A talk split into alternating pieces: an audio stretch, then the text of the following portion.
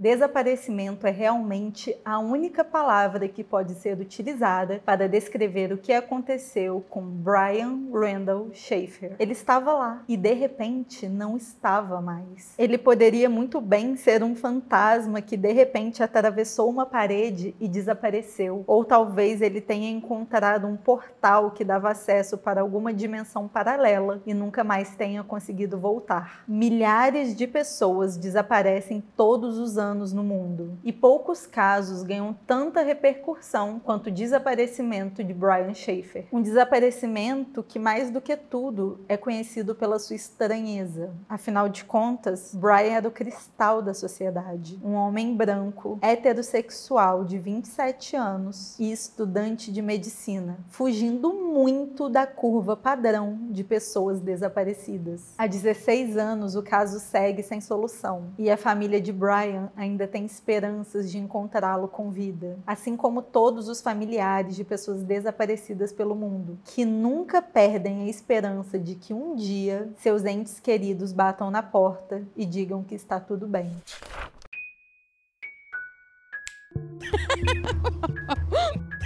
Olá, excêntricos, bem-vindos a mais uma sessão do clube. Eu sou a Ana e antes da gente começar, eu peço que, por favor, deixem o seu like, o seu comentário cheio de amor e carinho nesse vídeo e certifiquem-se de que estão inscritos e com as notificações ativadas, porque dessa forma vocês não perdem nenhum vídeo aqui no canal. O YouTube, ele é sacana e às vezes ele para de entregar o nosso conteúdo para vocês. Então, sabe aquele sininho? Desativa ele e ativa de novo para assim o YouTube entender que vocês querem receber os nossos conteúdos. E se você puder e quiser e nos amar muito, por favor, assista os anúncios, ajuda muito a gente. Você também pode assistir um vídeo do clube depois desse, uma maratona sempre é muito boa para o senhor YouTube entender que a gente está mandando bem. E ainda você pode apoiar o clube financeiramente, se você puder e quiser, é óbvio. Nós temos o clube de membros e também o Pix. Está tudo aqui na descrição desse vídeo com mais detalhes para vocês. Bora para o caso de hoje? 2006 foi um ano bem difícil para Brian Schaefer. Em março, a sua mãe, Renee, perdeu uma batalha contra um raro tipo de câncer. Apesar de tentar demonstrar que estava bem, é óbvio que o Brian estava sofrendo. E ele tentava fugir dessa dor. Ele procurava estar com a sua família, com a sua namorada,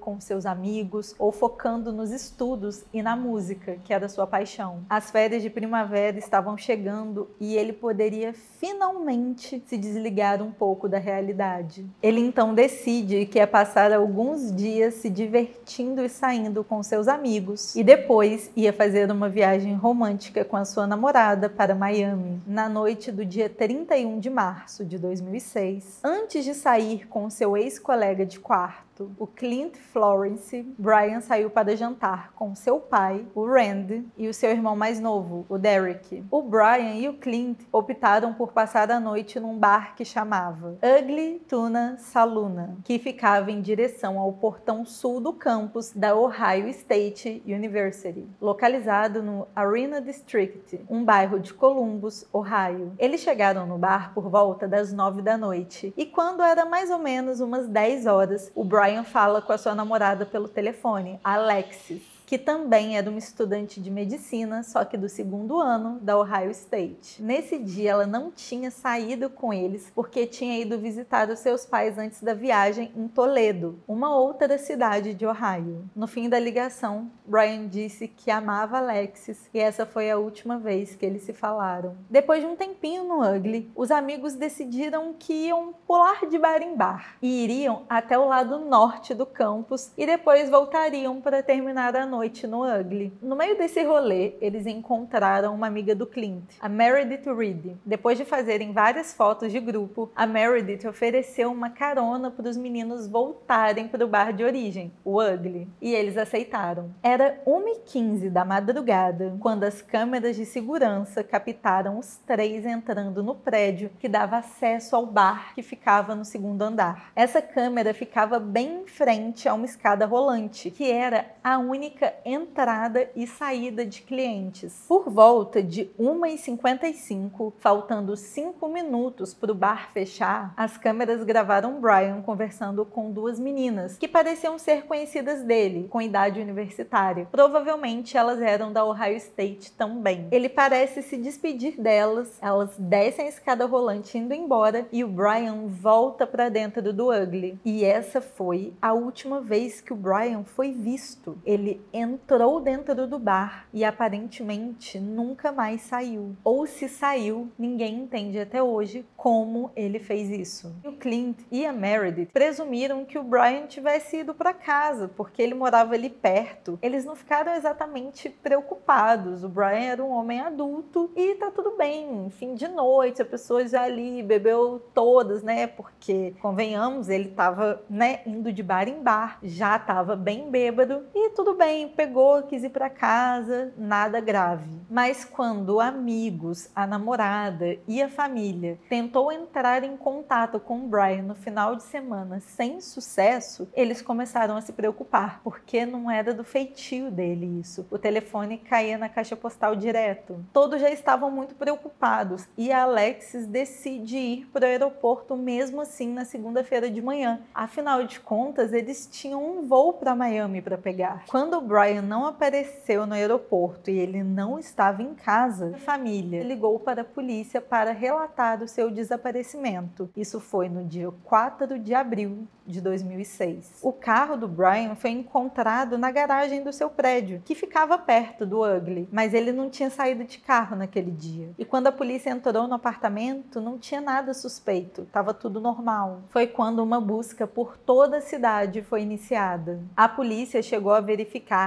as lixeiras e o sistema de esgoto da cidade. Isso porque o Ugly Tuna Saluna ficava numa região meio perigosa ali de Columbus, um lugar com uma alta criminalidade e a possibilidade de ter acontecido algo terrível com Brian não podia ser descartada. O pai do Brian, o Randy Schaefer, que tinha perdido a sua esposa há três semanas, estava absolutamente desesperado para encontrar o seu filho. Ele chegou a consultar um médium que lhe disse que o corpo do Brian estava descansando nas águas perto de uma ponte. Durante horas, o Randy, o Derek, junto com um grupo de busca, atravessaram todo o rio que corta Columbus, mas nenhum rastro do Brian foi encontrado. Nenhuma peça de roupa, nenhum documento, celular, nada. A Alexis também não estava disposta a desistir de encontrar o namorado. Ela ligava para o celular dele todos os dias só que sempre caía na caixa postal. Em uma noite de setembro, cinco meses após o desaparecimento, abril, maio, junho, julho, agosto, setembro,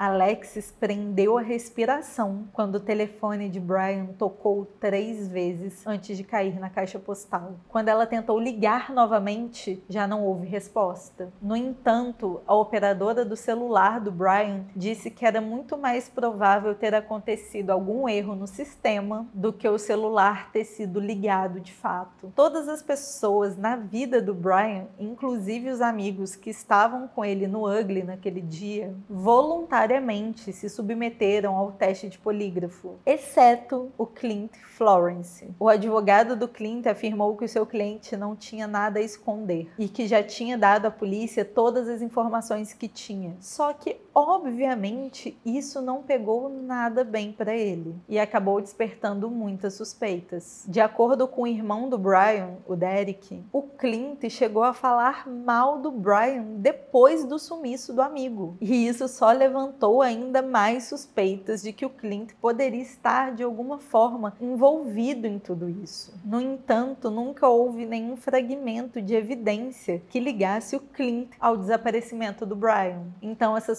suspeitas nunca foram para frente. A busca por Brian durou anos e foi auxiliada por pessoas como o vocalista do Pearl Jam, que era a banda favorita do Brian. Ele chegou a fazer pausas entre músicas durante um show que fez em Ohio para apelar ao público público por informações sobre o desaparecimento do Brian. O Brian era tão fã de Pearl Jam que tinha até uma tatuagem do mascote da banda tatuada no braço direito. Em 2008, em um livro de condolências online, alguém escreveu: Para papai e entre parênteses estava escrito Ilhas Virgens Americanas. Isso despertou uma euforia, um sopro de esperança na família. No entanto, a polícia rapidamente descobriu que não passava de uma brincadeira cruel. Alguém tinha postado a mensagem em um computador acessível ao público no condado de Franklin, Ohio. Infelizmente, o pai do Brian morreu naquele ano, nunca tendo tido a oportunidade de reencontrar ou enterrar o filho. Como eu disse, não existe nenhum indício de que o Brian tenha saído do bar. O local de entrada era o mesmo local de saída. Ele deveria ter sido visto deixando o bar pelas câmeras de segurança deles ou de algum estabelecimento vizinho. E isso nunca aconteceu. O Ugly até tinha uma saída de emergência. Porém, essa saída não tinha nem câmeras e ela também não era usada por clientes, porque ela levava um canteiro de obras que estava acontecendo no prédio. E a partir disso que teorias sobre o que poderia ter acontecido com Brian surgem. E eu vou apresentar aqui as principais para vocês. Lembrando que o Brian estava bastante bêbado naquela noite ao que tudo indica, tá, gente? Porque ele tinha saído aquela noite com esse propósito de sair de bar em bar, bebendo, enchendo a cara. Então a gente tem que partir desse pressuposto, sim, que ele estava bêbado. E pessoas bêbadas fazem o quê? Fazem coisas estúpidas, não é mesmo? E é por isso que, apesar de algumas teorias parecerem não fazer sentido, lembre-se de que estamos falando de uma pessoa que estava bebendo a noite toda. E aí, até as coisas mais loucas fazem sentido. A primeira teoria é: Brian pode ter decidido pegar um atalho para casa, usando essa tal saída de emergência. Só que ele teria caído em um buraco enquanto passava pelo canteiro de obras e alguém teria tapado o buraco com cimento sem perceber que ele estava lá. É até possível que o Brian tenha decidido passar pela saída de emergência, pegar o atalho e é até possível que ele tenha caído no buraco. Pessoas familiarizadas com o disseram que seria incrivelmente difícil ele sair do prédio por essa saída, mas não seria impossível. E quando a gente adiciona o fator bebida a um lugar extremamente difícil dele passar, sim, a gente pode imaginar que ele caiu em um buraco. Afinal de contas, era uma área escura e caótica. Mas o que torna essa teoria fraca é que seria muito difícil os trabalhadores da construção não perceberem um homem de quase 1,90m caído no buraco. Não é como se fosse uma vala super profunda profunda, sabe? É muito difícil imaginar isso. A segunda teoria é: Brian morreu acidentalmente no bar e a equipe do Ugly teria desovado seu corpo no canteiro de obras ou em outro lugar, saindo com seu corpo dentro até das caixas de instrumentos da banda ou num saco de lixo para evitar ações judiciais. Mas essa teoria também é fraca. Pensa comigo. A equipe do bar era grande e ainda tinha banda que eram conhecidos do Brian. Seriam muitas pessoas pessoas para cobertar o ocorrido. Muitas pessoas teriam que ter decorado a mesma história. Se realmente isso tivesse acontecido, muito provavelmente alguém teria sido atormentado pela culpa e confessaria tudo à polícia. Uma terceira teoria sugere que o Brian pode ter decidido tirar a própria vida. E naquela vez que a namorada ligou para ele e o telefone chamou, meses após o desaparecimento dele, pode ter sido um indício disso. E aqui eu já vou dar um ganchinho para a quarta teoria, porque a justificativa para as duas serem improváveis é a mesma. Quando pessoas desaparecem sem deixar rastros, principalmente quando se trata de um homem adulto, uma das teorias mais comuns que surgem é que ele pode ter decidido começar uma nova vida em um outro lugar. E para embasar essas duas teorias, costumam usar o fato de que o Brian estava de luto pela morte da mãe, porque enquanto ele parecia se mostrar forte para a família e para os amigos, é possível que ele estivesse escondendo o quanto a perda da mãe o afetou. Para a teoria dele ter começado uma vida nova, também usam o fato de que o Brian tinha um sonho de se tornar músico e que a medicina era apenas o seu plano de carreira alternativo. E com a morte da mãe, ele pode ter percebido que não há tempo para se perder nessa vida e foi aí que ele decidiu resetar tudo. Mas essas duas teorias também não parecem plausíveis porque o Brian estava indo muito bem na faculdade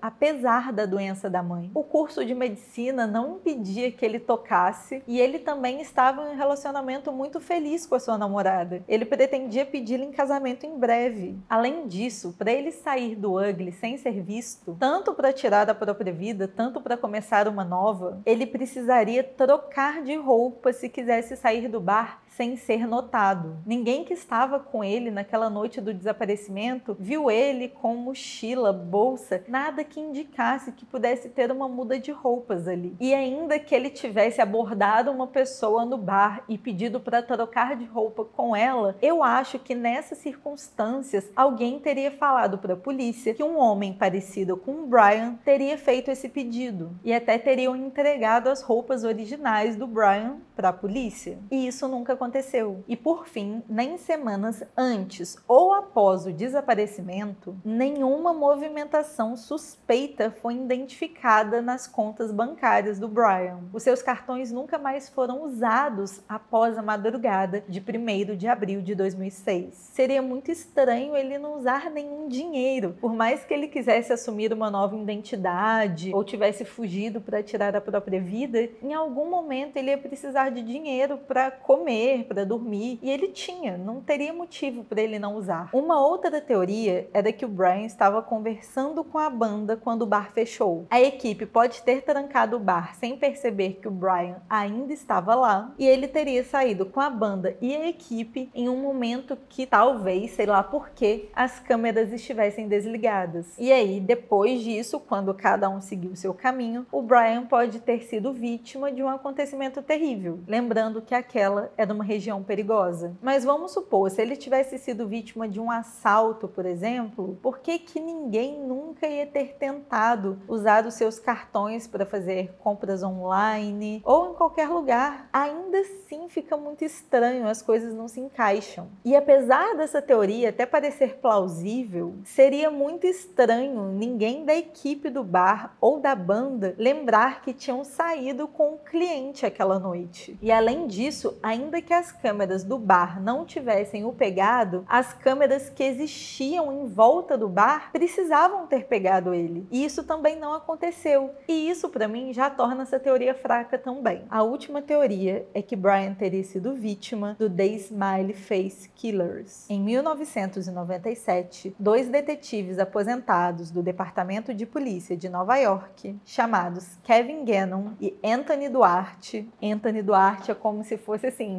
americano, metade brasileiro. Às vezes é, né? Os dois surgiram com uma teoria de que um grupo nacional, ou possivelmente a nível mundial, estava assassinando homens privilegiados. Tipo, brancos, classe média alta, héteros, todas essas coisas. Os detetives afirmam que houve uma epidemia de jovens brancos com formação universitária que simplesmente desapareceram depois de uma noitada com amigos envolvendo bebida e que mais tarde foram encontrados em rios locais ou outros lugares perto da água. Esse grupo é conhecido como Smile Face Killers porque os corpos de suas supostas vítimas são encontrados sempre perto de grafites daquele bonequinho, o smile. Então é às vezes o smile numa pedrinha, num muro, em algum lugar escondidinho, mas ele está sempre perto de onde está o corpo. Mas atualmente é impossível vincular o desaparecimento do Brian a eles, porque o corpo nunca foi encontrado e segundo os padrões que os detetives observaram, os corpos sempre eram encontrados. Embora o Brian corresponda ao tipo de vítima que o grupo supostamente visa, é igualmente provável que o Brian tenha sido vítima desse assalto que deu errado, ou de algum outro crime aleatório que tenha causado a sua morte e uma consequente ocultação de cadáver. No fim das contas, apesar das inúmeras teorias, nenhuma delas parecem satisfatórias o suficiente. Talvez porque a gente sempre queira ter uma explicação extraordinária para algo que às vezes foi tão comum. Há quem diga que o Brian ainda está dentro do Ugly, mas a polícia levou cães farejadores até lá e não encontrou nenhum rastro dele. Eu, particularmente, sou levada a acreditar no que existe de mais ordinário. Brian, muito bêbado, decide pegar o atalho da saída de emergência que dava para o canteiro de obras e que no caminho para casa ele tenha sido vítima de uma pessoa ou de um grupo de pessoas. Às vezes eles nem tinham a intenção de matá-lo, mas aconteceu. A pergunta que não quer calar há 16 anos é: vivo ou morto?